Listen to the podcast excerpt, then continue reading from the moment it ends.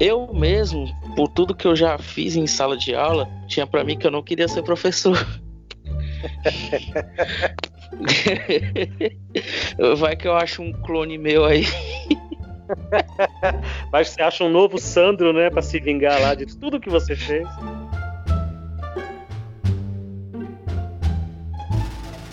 É interessante você falar isso da distância, né? Não importa com quem eu dialogo aqui no nosso podcast com professores de diversos lugares do Brasil.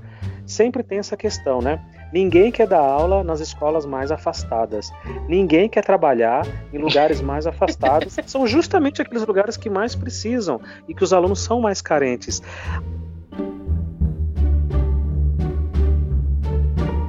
Como é que é a gíria? Eles não botavam boneco? É. é, botar boneca é quando a pessoa ela coloca dificuldade para fazer alguma coisa. E, aí com eles não tinham isso, eles vinham fazer as atividades. Às vezes eles iam no dia que não tinha aula para fazer algum trabalho que eu passava. Porque assim, vamos concordar que uma escola que está desorganizada, professor falta, não vai trabalhar, professor enrola, fica mandando copiar a lição do livro. Pô, aí vira uma bagunça mesmo, né? Aluno não quer saber de nada. Na minha época era assim, imagino que na tua época era assim também. Por exemplo, o Sobral hoje, ele é destaque no ensino fundamental. Por quê? Porque ele, tem, ele não tem mais aquela preocupação do ensino médio. Eles não tomam mais de conta de, de escolas de ensino médio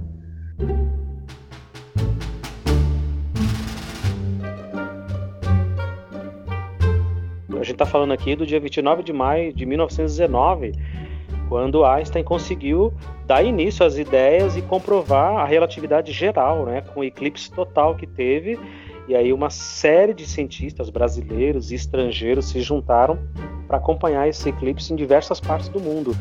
Ah, e um lugar escolhido especialmente foi aí em Sobral, que estava um dia fechado, né? Você tem inúmeras reportagens falando sobre isso. Mas lá pelas nove e pouco da manhã, o céu abriu um pouquinho ali, clareou um pouquinho mais e eles conseguiram fotografar os quase cinco minutos, mais de cinco minutos do eclipse total, né? Enquanto um monte de gente, imagina, cara, 1919, enquanto um monte de gente estava correndo para a igreja para rezar, achando que era o fim do mundo, que era o juízo final, os cientistas estavam lá fotografando o eclipse total, né?